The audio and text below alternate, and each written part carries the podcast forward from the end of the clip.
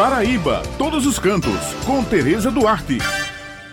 Bom dia, Bete, bom dia, Raio, bom dia, Maurício e toda a equipe do Jornal Estadual. E bom dia a todos os ouvintes que estão com a gente aqui hoje, né? Bem, que tal um passeio virtual por um tempo remoto onde a cidade de João Pessoa era abastecida de cacimbas, bicas e fontes? Hein? Isso mesmo, pessoal. Hoje nós iremos viajar na magia das fontes famosas, a exemplo da Bica de Gravatá, construída em 1785, Bica dos Milagres de 1848, Bica de Tambiá de 1782 e a Fonte de Santo Antônio, que foi construída em 1717. Isso mesmo, pessoal. Dessas fontes restam duas remanescentes, que são a Bica de Tambiá e a Fonte de Santo Antônio. E a apenas pequena parte da estrutura montada na Bica dos Milagres, que está emparedada a uma residência na rua Augusto Simões, antigo Beco dos Milagres. Relatos de estudos e pesquisas no acervo do Instituto Histórico e Geográfico Paraibano, IHGP, revelam que a Bica dos Milagres é a mais antiga de todas. As pesquisas apontam que esta fonte já existia antes mesmo até da cidade de João Pessoa ser fundada e já era conhecida porque aqui na capital, naquela época, era habitada por contratantes do pau-brasil com licença do rei, porque era monopólio da coroa, como também por traficantes do pau-brasil e de animais. Essa revelação está em um manuscrito datado de 1594, onde um autor anônimo escreveu sobre o primeiro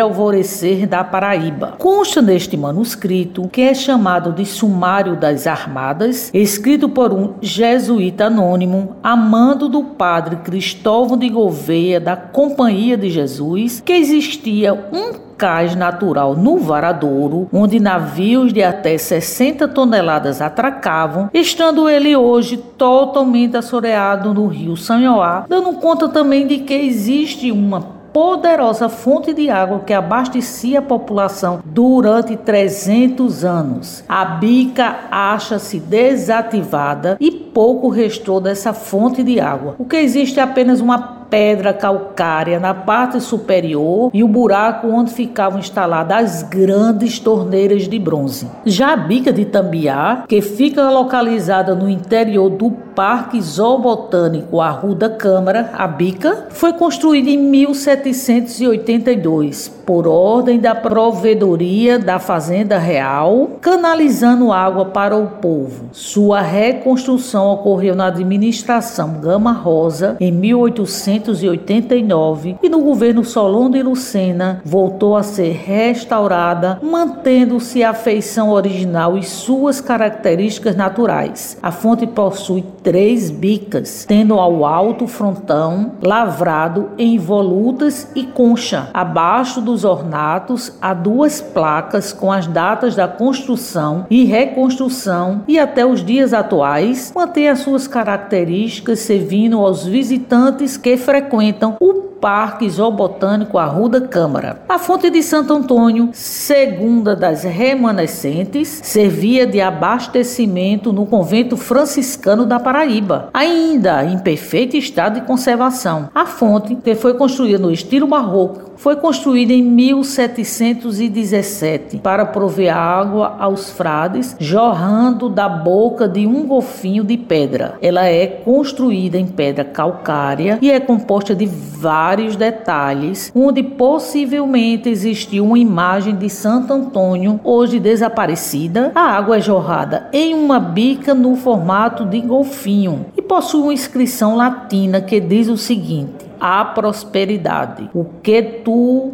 aprecias, ó leitor, indagas que com trabalho foi feito. O amor fraterno construiu essa obra com muito custo, ora por nós. Bom, quem quiser admirar essas duas belas fontes, aqui está lá no, na Bica e a outra no Mosteiro de São Bento, que é o convento de Santo Antônio, pode apreciar essas duas peças belíssimas que faz realmente uma viagem a um tempo remoto. Bem, pessoal, aqui encerramos nosso passeio virtual de hoje, destacando que devemos levar em consideração o momento de prevenção ao coronavírus, cuja determinação é ficarmos em casa para evitar aglomeração. Lembrando que toda sexta-feira o jornal A União circula com a coluna Paraíba todos os cantos e aos domingos com a página com muitas dicas bacanas para quem gosta de turismo, destacando diversos municípios do nosso estado. Muito obrigado pela atenção de vocês e um final de semana e um São Pedro abençoado para todos.